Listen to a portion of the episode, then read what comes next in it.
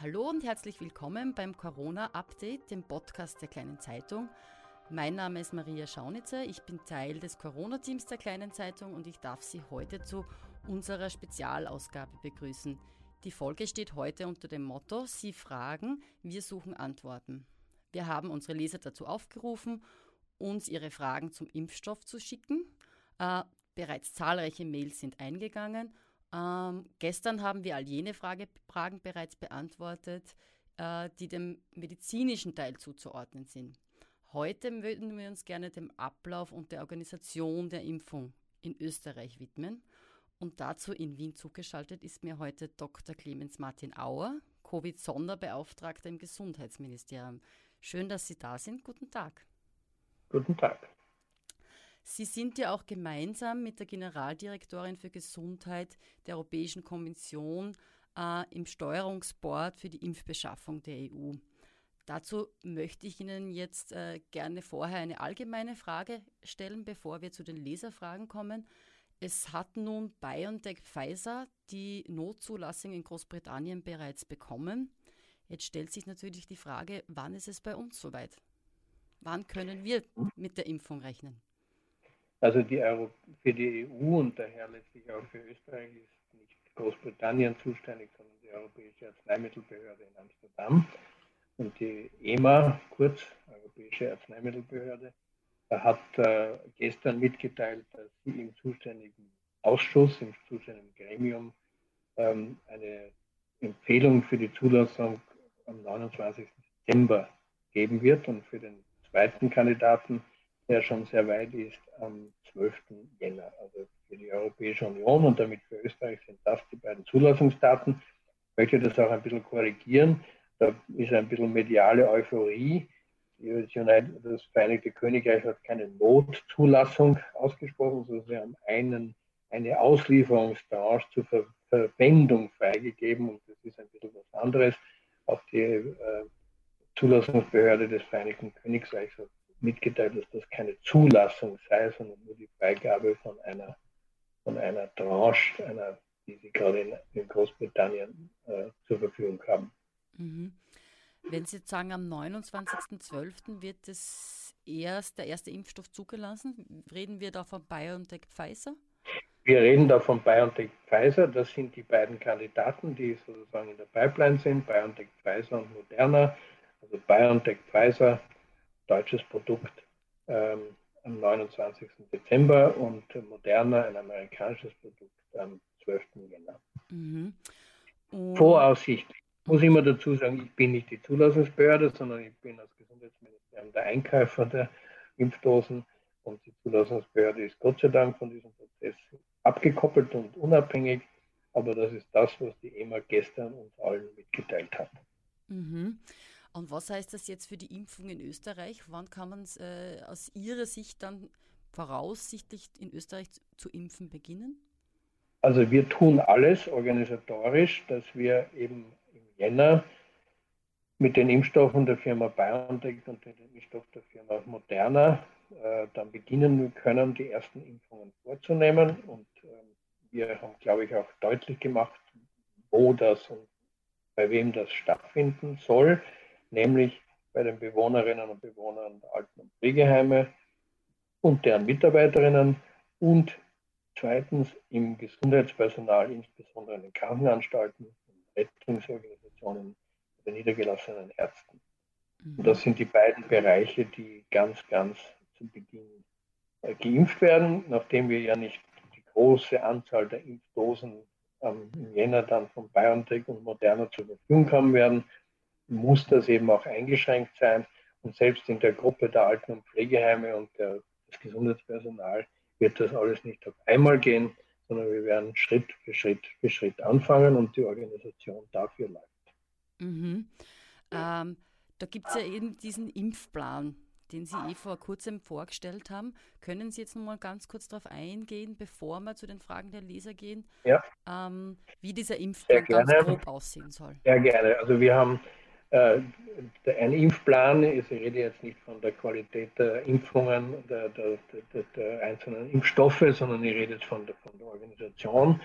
Die läuft in Österreich eben in drei Phasen ab. Phase 1 sehr, sehr wenige Impfstoffe, in Wahrheit nur den von BioNTech und Moderna verfügbar. Wir werden ausschließlich in den Alten- und Pflegeheimen und in den Krankenanstalten und im engeren Sinn im Gesundheitssektor impfen können. Alles andere geht nicht. Phase 2 geht davon aus, dass wir dann zusätzlich schon einen anderen Impfstoff von AstraZeneca dazu nehmen können. Also dann haben wir drei, BioNTech, Moderna und AstraZeneca. Mit dem AstraZeneca-Impfstoff können wir dann in den niedergelassenen Bereich gehen. Und bei den niedergelassenen Ärztinnen und Ärzten werden in dieser Phase nur alle Menschen, die über 65 sind, also noch einmal die ältere Bevölkerung eingeladen, sich dann impfen zu lassen. Und wenn wir ausreichend Impfstoff zur Verfügung haben, wird dann in der kritischen Infrastruktur geimpft, also bei der Polizei, bei der Justizwache. Aber wenn es geht, ich weiß es nicht, weil ich nicht weiß, ob wir schon genug Impfstoff haben, aber in dieser Phase 2 werden wir dann auch die Lehrerinnen und Lehrer und Kindergärtnerinnen impfen. Ich glaube, ich muss Ihnen nicht lange erklären, warum das wichtig ist, damit sozusagen der Schulbetrieb und der Kindergartenbetrieb ungestört laufen kann. Deswegen wollen wir da sehr schnell hineingehen. Aber diese Phase 2 ist dann Februar, März, vielleicht auch noch April. Noch einmal, hängt immer ab von der Lieferfähigkeit. Und dann in einer Phase 3, dann gehe ich davon aus, dass wir sehr viel Impfstoff haben, nicht nur von den drei genannten Herstellern, sondern auch von den anderen. Ich gehe davon aus, dass Johnson Johnson, der Impfstoff auch dann ziemlich schnell zur verfügbar sein wird. Dann werden wir in die großen Unternehmen gehen die großen Dienststellen gehen. Also wir wollen ja immer, das ist ja unser Motto, den Impfstoff zu den Menschen bringen und nicht umgekehrt, dass die Menschen zum Impfstoff gehen müssen. Dann werden wir also in den großen Betrieben äh, impfen, also bei Ihnen im Styria Verlagshaus, in Graz oder wo immer, bei AVL List oder wo immer halt große Unternehmungen sind und in den, und, und in den Dienststellen, Landesregierungen etc. etc. Ähm, und zweite Säule, das ist die eine Säule, die zweite Säule ist, wir werden dann äh, mit den Gemeinden, mit den Bürgermeistern, auch in den Städten natürlich, äh, Impfzentren, Impfstraßen aufbauen, aber auch mit dem dort vorhandenen Gesundheitspersonal, mit den Ärztinnen und Ärzten vor Ort, die dann, was weiß ich, in, der, in einer größeren Gemeinde, nicht in der Kleinstgemeinde wird sich das nicht ausgehen, aber in einer größeren Gemeinde werden wir dann eben mit den Bürgermeistern gemeinsam, was weiß ich, Freitag, Nachmittag, Samstag, Sonntag eine Impfstraße bespielen können, aufmachen können, wo sich die breite Bevölkerung dann eben auch impfen wird können. Aber das wird nicht, ich möchte das wirklich dazu sagen, damit da keine falschen Hoffnungen entstehen, sicherlich nicht vor April stattfinden. Also eher später als April, aber sicherlich nicht vor April. Mhm. Diese Impfstrategie hat natürlich jetzt äh, viele Fragen auf aufgeworfen die sehr persönliche Fragen zum Teil auch sind. Unsere Leser machen sich zum Beispiel Gedanken, ob ich mir den Hersteller der Impfung selbst aussuchen kann oder von was hängt es ab? Das hängt von der Verfügbarkeit ab, erstens, und zweitens auch von der Ver Verarbeitbarkeit der Impfstoffe. Nicht? Also dieser, beginnen wir wieder ganz von vorne, nicht? Also wir werden am Beginn diesen BioNTech-Impfstoff und den modernen Impfstoff haben, das sind Impfstoffe, die sehr kompliziert in der, in der Handhabung sind. Die brauchen eine minus 80 Grad Lagertemperatur, müssen daher also, bevor sie verimpft werden können, aufgetaut werden. Äh, und dann müssen sie innerhalb im aufgetauten Zustand von innerhalb von fünf Tagen dann verimpft werden. Die kommen alle in Mehrdosenbehältnissen, also das ist ein bisschen komplizierter. Daher werden wir diesen Impfstoff wirklich nur in, im organisierten Bereich einsetzen können, also in Alten- und Pflegeheimen, in Krankenhäusern, wahrscheinlich auch in den gut organisierten Impfstraßen etc. Nicht? Also dort wird der sicherlich einsetzbar sein. Der von AstraZeneca und von Johnson Johnson, das sind diese Vektorimpfstoffe, die sind einfacher zu handeln, die werden wir dann auch im niedergelassenen Bereich einsetzen können. Äh, und bei den, noch einmal, bei der, jeder Arztpraxis sozusagen, weil die, nicht, die brauchen keine komplexe Lagertemperatur etc., sondern nur einen Kühlschrank. Den hat ja jeder Arzt, jede Ärztin und das ist sozusagen dann wesentlich einfacher. Aber so, das ist, äh, das ist sozusagen schon eine Einschränkung, wer welchen Impfstoff bekommen wird können. Äh, ich gehe davon aus, dass die Impfstoffe, die in Europa zugelassen werden, alle gute Impfstoffe sind, sonst würden sie keine Zulassung bekommen, dass sie alle entsprechend wirksam sind. Das weiß ich aber heute am 2. Dezember des Jahres 2020 gar nicht im Detail, aber wir müssen davon ausgehen, dass es so ist. Wenn er nicht gut ist, dann wird er auch nicht eingesetzt. Nicht? Und, ähm, ähm, und äh, die, die, die, äh, und das ist sozusagen schon eine, eine, es schränkt ein, wer welchen Impfstoff bekommen wird. Also ganz aussuchen wird man sich das nicht können. Das ist eigentlich zusammenfassend meine Antwort, abhängig eben, in welchem Setting man gerade ist. Mhm. Aber wird man gegebenenfalls den einen Impfstoff ablehnen können und sagen, äh, das, ich würde lieber den anderen haben? Ich würde mal meinen noch einmal, dass die Impfstoffe alle eine vergleichbar gute Qualität haben. Daher ist das nicht notwendig in mhm. Wahrheit. Äh, und ich möchte jetzt sozusagen nicht gleich am Beginn sagen, ja, ja, man kann dann ein bisschen herumshoppen. Das meine ich, das glaube ich, wird, wird von der Organisation her sehr, sehr schwierig äh, machbar sein. Mhm. Also ich glaube, wir, sind, äh, wir, müssen die Menschen einladen, ähm, überzeugt zu sein, dass diese Impfstoffe vergleichbar gut sind und vergleichbare Effektivität aufweisen. Und daher ist die Frage, äh, welcher Impfstoff sozusagen für wen geeignet ist, sekundär. Wir müssen aufpassen bei den Risikogruppen. Das ist ein ganz ein anderes Thema, nicht? Also wenn diese hochchronisch kranken Personen, da muss natürlich der, der Arzt, der impft, besonders aufpassen. Und da sind wir schon dann angewiesen, dass uns die, äh, das nationale Impfgremium sagt, also mit welchem Impfstoff kann ich, was weiß ich, immunsuppressierte Personen oder Krebspatienten oder hochgradige Diabetiker in hohen Stadien, mit welchem Impfstoff ich die impfen werden, werden können. Also da, muss ich, da müssen wir aufpassen. Nicht? Also mhm. das, das, da brauchen wir sozusagen auch eine wissenschaftliche äh, äh, Guideline oder eine Handreichung, die haben wir noch nicht, weil das auch noch nicht ganz abwägbar ist. Also beginnen natürlich die klugen Menschen sich das schon zu überlegen. Aber in diesem Bereich der, der hochchronisch kranken, multimorbiden Personen wird sicherlich wesentlich sorgfältiger drauf geschaut, mit welchem Impfstoff ich diese Personen auch impfen werde können. Mhm. Jetzt machen sich natürlich auch viele Gedanken darüber, ob die Impfung Pflicht sein wird, vielleicht wenn auch nur indirekt. Vielleicht können wir noch einmal ganz klar sagen, wird es eine Impfpflicht in Österreich geben? Nein, es wird sicherlich keine gesetzliche Impfpflicht geben für, für niemanden, nicht? also auch nicht für einzelne Berufsgruppen. Ähm, das hat der Nationalrat noch nie beschlossen, weil es keinen Grundkonsens, keinen politischen Konsens darüber gibt. Also es gibt, in Wahrheit gibt es einen politischen Grundkonsens, dass keine Impfpflicht kommen soll.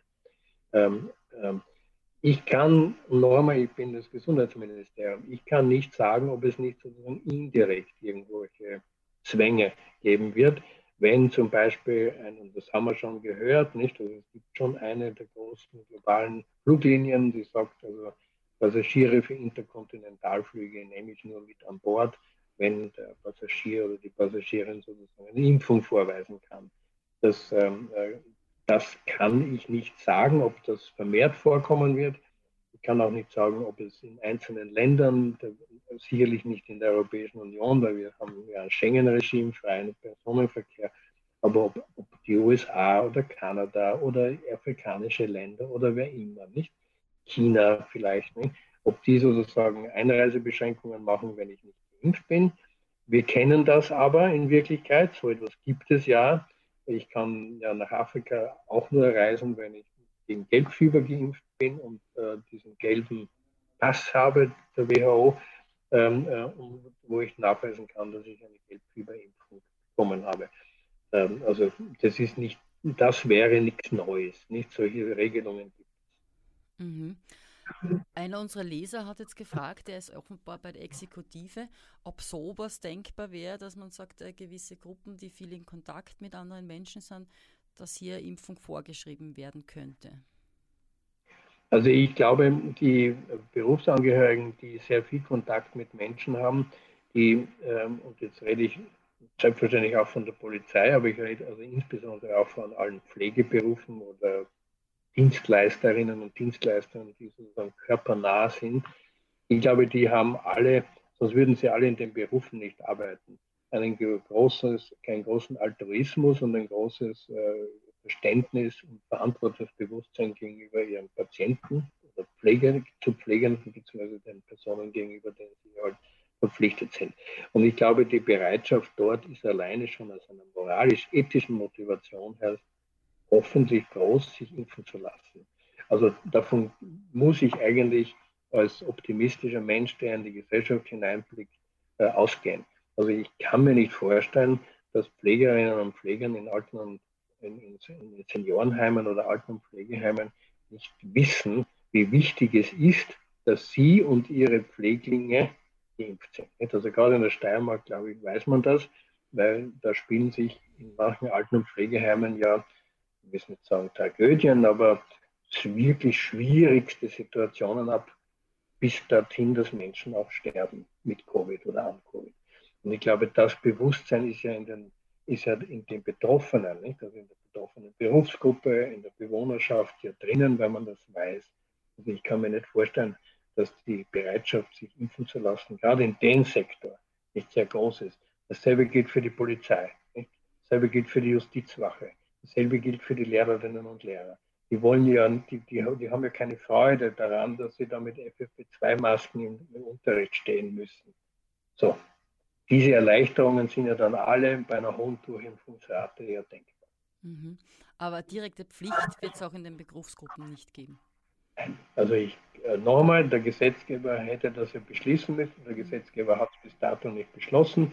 Ich kann mich erinnern, dass meine ehemalige Kollegin, Sektionschefskollegin im Gesundheitsministerium, das einmal für die Pamela Rendi Wagner nämlich mhm. ähm, äh, für, die, für, die, für, die, für die Gesundheitsberufe durchaus angedacht hat. Und da war bei uns auf Beamtenebene durchaus der Meinung, dass das gerechtfertigt ist, aber wir haben, uns, wir haben die Politik nicht überzeugen können, damals schon nicht und wir werden es auch jetzt nicht machen können. Mhm.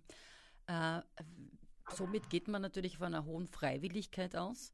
Äh, mit welcher Beteiligung kann man aus Ihrer Sicht rechnen, beziehungsweise was, was für einen Prozentsatz muss man erreichen? Ich weiß, das kann man noch nicht ganz klar sagen, wenn man die genauen Daten zu den Impfstoffen noch nicht kennt. Aber ungefähr, um zu sagen, wir können dann wieder ein relativ normales Leben führen. Also der Bundesminister Anschober hat ja das Ziel ausgegeben, 50 Prozent mit plus einem großen X. Und das große X soll so 10, 15 sein wahrscheinlich. Also das sagen dann die, Epidemiologen, sagen also ab einer Rate von 60, 75 Prozent ähm, äh, ist wahrscheinlich eine, eine, eine weitestgehend normale epidemiologische Situation gegeben. Das heißt nicht, dass der Virus verschwunden sein wird, der wird immer noch unter uns zirkulieren, aber epidemiologisch werden wir diese Infektionszahlen und die Probleme, die damit verbunden sind, dann sicherlich nicht mehr, nicht mehr haben. Und es ist, glaube ich, auch sekund, also es ist nicht wichtig im Augenblick, ähm, ob dieser Impfstoff oder diese Impfstoffe sogenannte sterile Impfstoffe sind. Das heißt also, dass man an der Krankheit, also dass man überhaupt nicht infiziert werden kann, wie das bei Pocken oder bei Masern der Fall ist, nicht? Ähm, äh, oder, oder, ob man nur sozusagen vor schweren Krankheitsverläufen geschützt wird, das jedenfalls, nicht? Aber wir wissen nicht, ob sozusagen völlige äh, Virusfreiheit damit garantiert ist, das werden wir erst sehen. Aber das ist wirklich nicht wichtig. Entscheidend ist, dass möglichst viele Menschen sich impfen. Und falls sie sich trotzdem infizieren, trotz Impfung, keinen schweren Krankheitsverlauf haben, sondern wenn überhaupt das gar nicht merken, asymptomatisch sind, das Wort haben wir, glaube ich, alle gelernt, mhm. Äh, oder vielleicht ein leichtes Fieber oder was immer haben, äh, aber nicht mehr. Wir wollen ja die schweren Krankheitsverläufe und und im Ernstfall auch den Tod vermeiden. Mhm. Sehr viel beschäftigt die Leser natürlich jetzt, wie wird dieser Impfstoff zu mir kommen und äh, wann bin ich dran? Äh, so fragen zum Beispiel viele Leser unserer Risikogruppen, die machen sich darüber Gedanken, wird sich da jemand bei mir melden? Muss ich mich wo anmelden oder weiß man schon, wie das abläuft? Also wir haben, wir haben das nicht ganz, ganz im Detail noch festgelegt, aber wir wissen, wer diese Risikogruppen sind. Die haben wir ja im Frühjahr schon einmal definiert, weil da hängt ja auch eine, also wenn ich im Beschäftigungsbar, wenn ich im beschäftigungsfähigen Alter bin, ja auch die Möglichkeit einer Dienstfreistellung ähm, zusammen, wenn Sie sich erinnern. Da haben wir diese Risikogruppen ja sehr schön eingegrenzt und klar abgegrenzt. Ich gehe davon aus, dass diese Menschen, und das sind wirklich die hochchronisch Kranken, äh, dass die ja in regelmäßiger Behandlung entweder in einer Spitalsambulanz sind oder bei ihrem jeweiligen Arzt sind. Und äh, wir werden sicherstellen, dass also diese Einrichtungen diese Gruppe von Patienten proaktiv anspricht und auch einlädt, wenn das möglich ist. Nicht? Also wenn in dem Krankheitszustand eine Impfung ratsam ist, dann werden die Ärztinnen und Ärzte, also die Betreuerinnen, Betreuer sozusagen diese Gruppe auch einladen. Also ich möchte sozusagen perspektivisch sagen, dass das relativ bald sein kann. Nicht? Also das kann durchaus schon im Februar, März sein, dass, also dass wenn, wenn weiß ich, die Person in der, in der Krankenhausambulanz äh, seine Behandlung kriegt, Krebstherapie oder was immer nicht, dass dann der Arzt sagt, äh, möchten Sie sich nicht bitte gleichzeitig auch impfen lassen, ich empfehle Ihnen das nicht. Oder der Patient kommt zum niedergelassenen Arzt auf einen Routine, nicht Chroniker, Routine-Check wird sicherlich dann äh, entweder bei der Terminvereinbarung oder dann beim ärztlichen Gespräch eben gefragt werden, ähm, ob er sich nicht impfen lassen will gleich. Nicht? Weil das, glaube ich, ist schon wichtig, dass das passiert. Also das wird proaktiv seitens des, der, der Behandler und Betreuer geben. Und ich kann mich natürlich auch aktiv als Betroffener bei meinem Arzt oder bei meiner betreuenden Stelle, Krankenhausambulanz, Fachinstitut oder was immer das auch ist, ja melden und sagen, wann kann ich denn geimpft werden, wenn ich möchte. Ist man jetzt automatisch, wenn man zum Beispiel über 70 Jahre ist, bereits Risikopatient oder ist, äh, sind das andere Kriterien? Also hohes Alter und das ist sicherlich über 70, ist man automatisch Risiko. Also man, auch wenn man nicht unbedingt multimorbid ist, also viele Krankheiten schon hat, ähm, äh, ist man auf jeden Fall, zählt man zu dieser Gruppe der sogenannten des Risikos. Nicht? Weil das größte Risiko an der, an der Infektion, an der Covid-Infektion, schwer zu erkranken und vielleicht auch zu sterben, ist hohes Alter. Nicht? Also wir sehen das über die letzten Monate, die, die Letalität, wie das so grauenhaft heißt, nicht? aber die Sterblichkeit in der Altersgruppe über 80, die sich mit Covid infizieren, liegt bei fast 30 Prozent. Nicht? Also die Wahrscheinlichkeit, dass wenn ein über 80-Jähriger sich infiziert, dass er stirbt, ist 30 Prozent. Und das ist unendlich. Das ist unendlich hoch.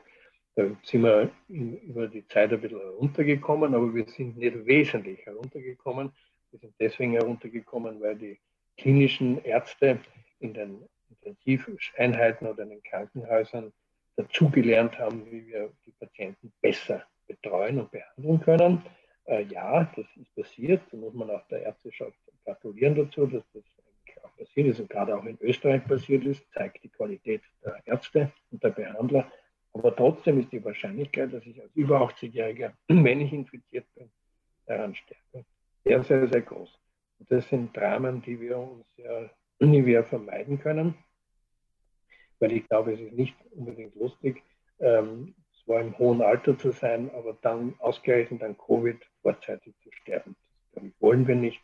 Auch wenn ich krank bin oder Diabetiker bin oder andere Krankheiten habe, dann ich aber die Perspektive habe, noch ein paar gute Jahre leben zu können, dann will ich nicht an Covid sterben. Ich glaube, das ist den Menschen allen sehr bewusst. Das, das heißt, man wird äh, als älterer Mensch auch schon in der zweiten Phase vermutlich dabei sein bei den Impfungen. Nein, nein, das meinte ich ja. Noch einmal, die Ärzte werden proaktiv ihre Patienten in ihren, in ihren äh, Patientenkarteien äh, proaktiv, ich gehe sogar davon aus, die über 65-Jährigen einladen, zu sagen, bitte kommen Sie zu mir in die Ordination zu gewissen Zeiten, gewissen Impfordinationen oder wie immer der Arzt das organisieren möchte, und kommen Sie bitte zur Impfung. Ich empfehle Ihnen das. Nicht? Er wird das nicht jedem empfehlen können, wenn, wenn, die, wenn der Krankheitszustand so ist, dass keine Impfung möglich ist. Nicht? Aber, aber er wird es im Regelfall, also die über 65-Jährigen sollen davon ausgehen, dass sie von ihrem Arzt, wenn dann diese Impfstoffe dann auch für den Arzt so verfügbar sind, dass er die dann offensiv einladet. Da wird die Sprechstundenhilfe irgendwann einmal anrufen und sagen, liebe, liebe Frau Huber, lieber Herr Mayer, ähm, kommen Sie bitte zur Impfung. Der Doktor empfiehlt Ihnen das und ich habe da einen Terminplan, wann wollen Sie kommen. Ja? So wird das sein. Mhm.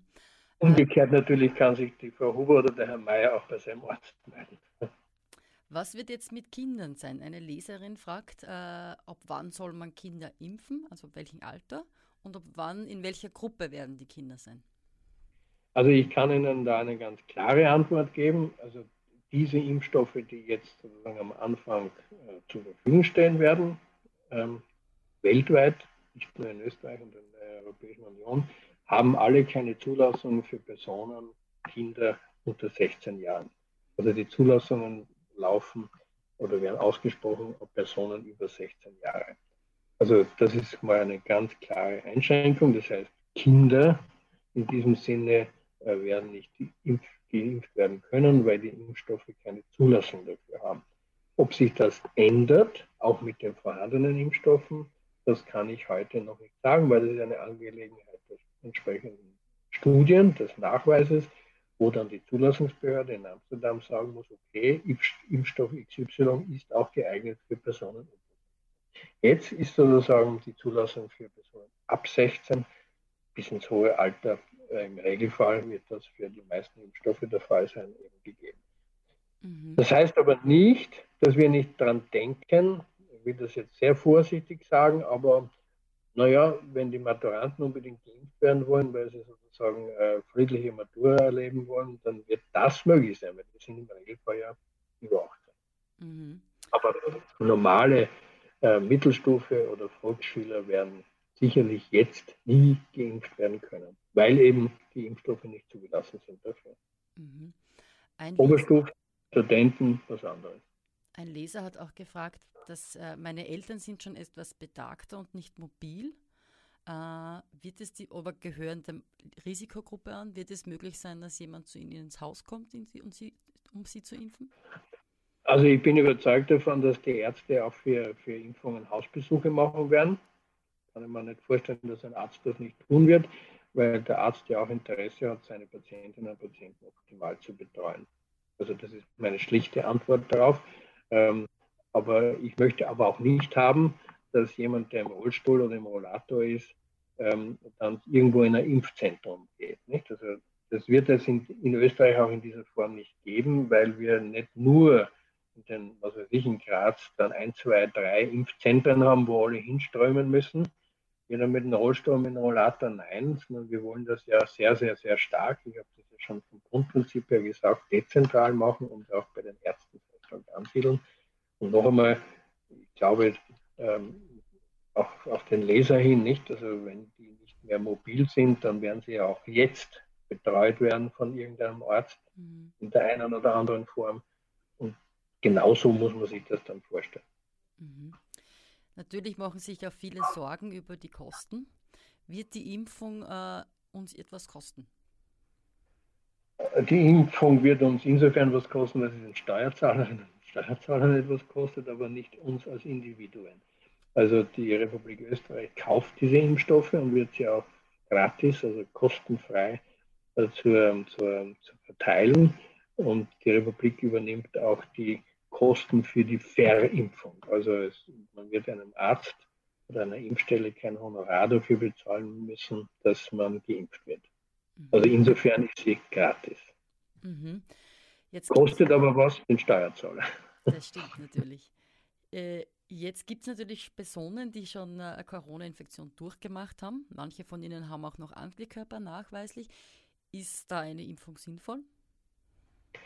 Das ist eine gute Frage. Nora, ich bin nicht der Immunologe und nicht der, der, der, der Arzt in dem Fall. Aber was, was ich aus dem nationalen Impfgremium höre, und das wird eine klare Empfehlung des nationalen Impfgremiums dann auch sein, dass Personen, die bereits an Covid erkrankt sind, durchaus auch eingeladen werden, sich zu impfen, impfen zu lassen. Mhm. Ähm, natürlich gibt es auch immer wieder Sorgen, äh, was passiert nach der Impfung, können Nebenwirkungen auftreten. Ähm, mich würde jetzt interessieren, ähm, wer kommt dann für etwaige Nebenwirkungen in Zukunft auf, sollte es Impfschäden geben? Wie bei allen öffentlichen Impfaktionen, Österreich war, hat historisch schon sehr, sehr, sehr lange, schon jahrzehntelang ein sogenanntes Impfschadengesetz. Das haben wir damals gemacht, wie wir früher mal durchaus Probleme mit Impfungen hatten. Sehr lange her, wirklich sehr lange her, aber damals hat der Staat ein Impfschadengesetz gemacht, das ja nach wie vor gilt. Und diese Covid-Impfungen sind, werden, oder nicht werden, sondern sind Teil des Impfschadens. Also das heißt, wenn die Impfung äh, was wir ja alle nicht hoffen, was wir davon ausgehen, dass die Zulassung das ja auch ausschließt. Aber falls es trotzdem zu Impfschäden kommt, die sozusagen eine, zu einer nachhaltigen Immobilität, Beeinträchtigung, was immer kommen, kommt, dann greift dieser Mechanismus der Impfschäden und in diesem Impfschadensgesetz sind ja dann auch die, äh, die Renten, die Ersatzleistungen etc. etc. genau definiert. Also wenn jemand, was niemand hofft und was wahrscheinlich auch nicht passieren wird, aber trotzdem, Teufel schläft ja nicht, falls jetzt so, so etwas äh, passiert, dann greift das Impfschadengesetz und der Staat, also die Gemeinschaft, übernimmt das Risiko. Okay, ähm, unsere Leser fragen sich auch, was passiert eigentlich, wenn wir jetzt geimpft sind? Werden dann andere Masken wie Mas äh, Maßnahmen wie Maskenpflicht nicht mehr nötig sein? Also wenn wir davon ausgehen, dass wir dann im Jänner, Februar mal anfangen zu impfen, nicht? Und dann eigentlich die Bewohnerinnen in den Pflegeheimen und deren Mitarbeiter und das Gesundheitspersonal, dann werden wir, und jetzt darf auf einer Zeitschiene auftragen, März, April, Mai, Juni, da wird es noch sehr lang dauern und bis alle oder möglichst viele, nicht 50 plus X, geimpft sein werden. Daher so lange werden wir jedenfalls mit Masken spazieren gehen müssen oder einkaufen gehen müssen. Das muss uns allen klar sein. Was dann bei einer hohen Durchimpfungsrate, und das sollen Sie vielleicht auch motivieren, nicht, um zu impfen zu lassen. Wenn wir dann wirklich 60% Durchimpfungsrate haben, 65% und die Epidemiologen sagen, ja, jetzt haben wir einen Zustand erreicht, wo sozusagen die Ansteckungsgefahr nicht groß ist.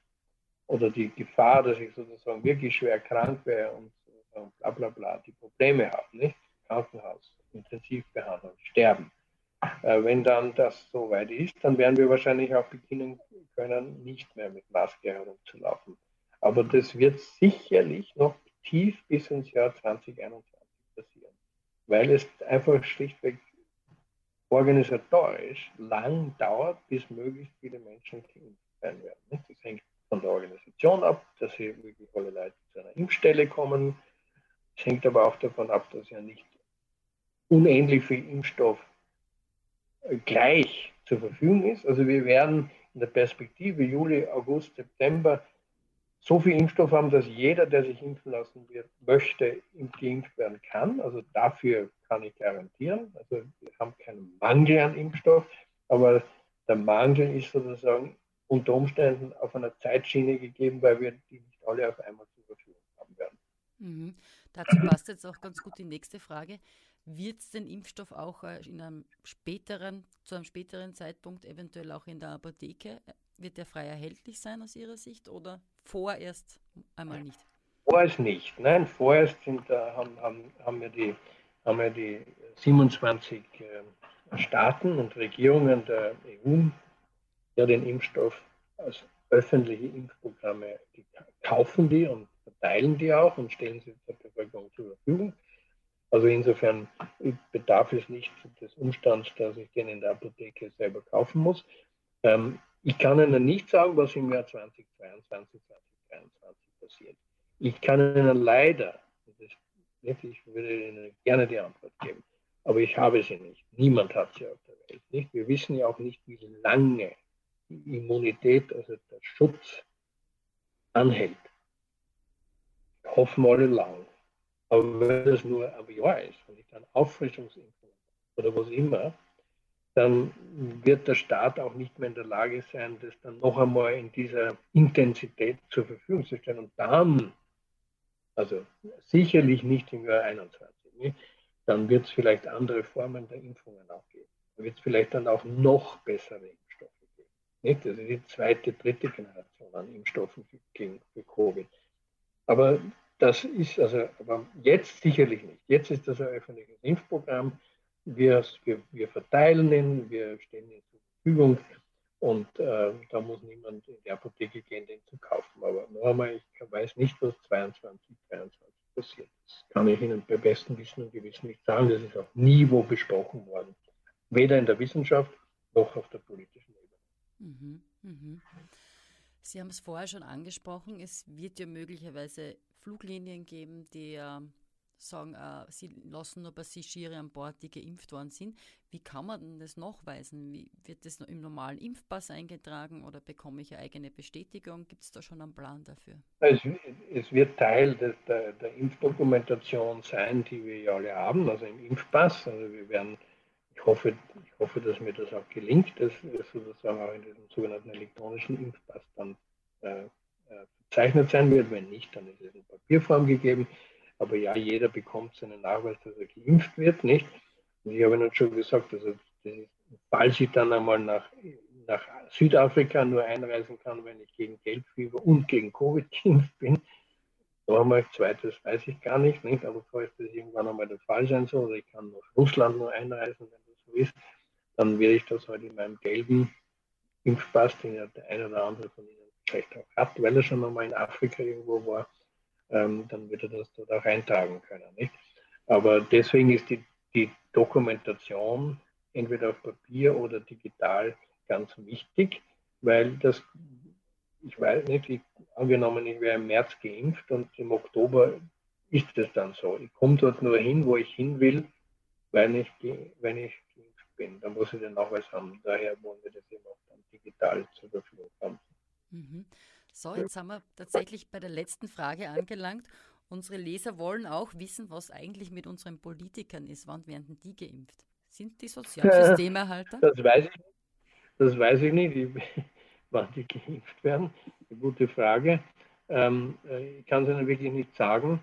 Ich gehe davon aus, dass äh, Politiker äh, Interesse haben, möglichst früh geimpft werden zu können weil sie ja auch Kontakt mit sehr vielen Menschen haben. Nicht? Also es gibt wahrscheinlich nicht sehr viele Berufsgruppen, die so viel Kontakt mit der Bevölkerung haben, hoffentlich.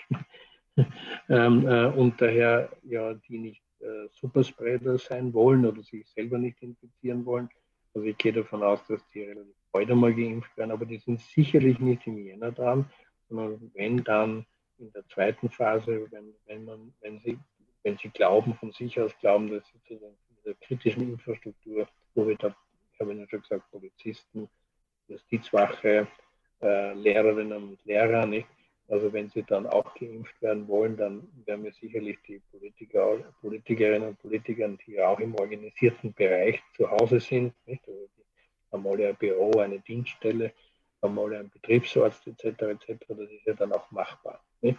Aber ja, das Parlament hat bei mir auch schon angefragt, also Abgeordneten zum Nationalen Bundesrat haben sich impfen lassen können und ich habe denen genau dieselbe Auskunft gegeben, wie ich Ihnen jetzt hier in der kleinen Zeitung die Auskunft gebe. Wir werden in der Lage sein, das zu tun, aber das wird nicht vor Februar stattfinden. Okay. Vielen Dank, dass Sie sich heute die Zeit für, für uns genommen haben. Ich glaube, das sind viele wichtige Fragen heute beantwortet worden. Vermutlich werden es nicht die letzten sein, die noch auftauchen. Ähm, aber vielen Dank für Ihre Zeit und einen schönen Gruß nach Wien.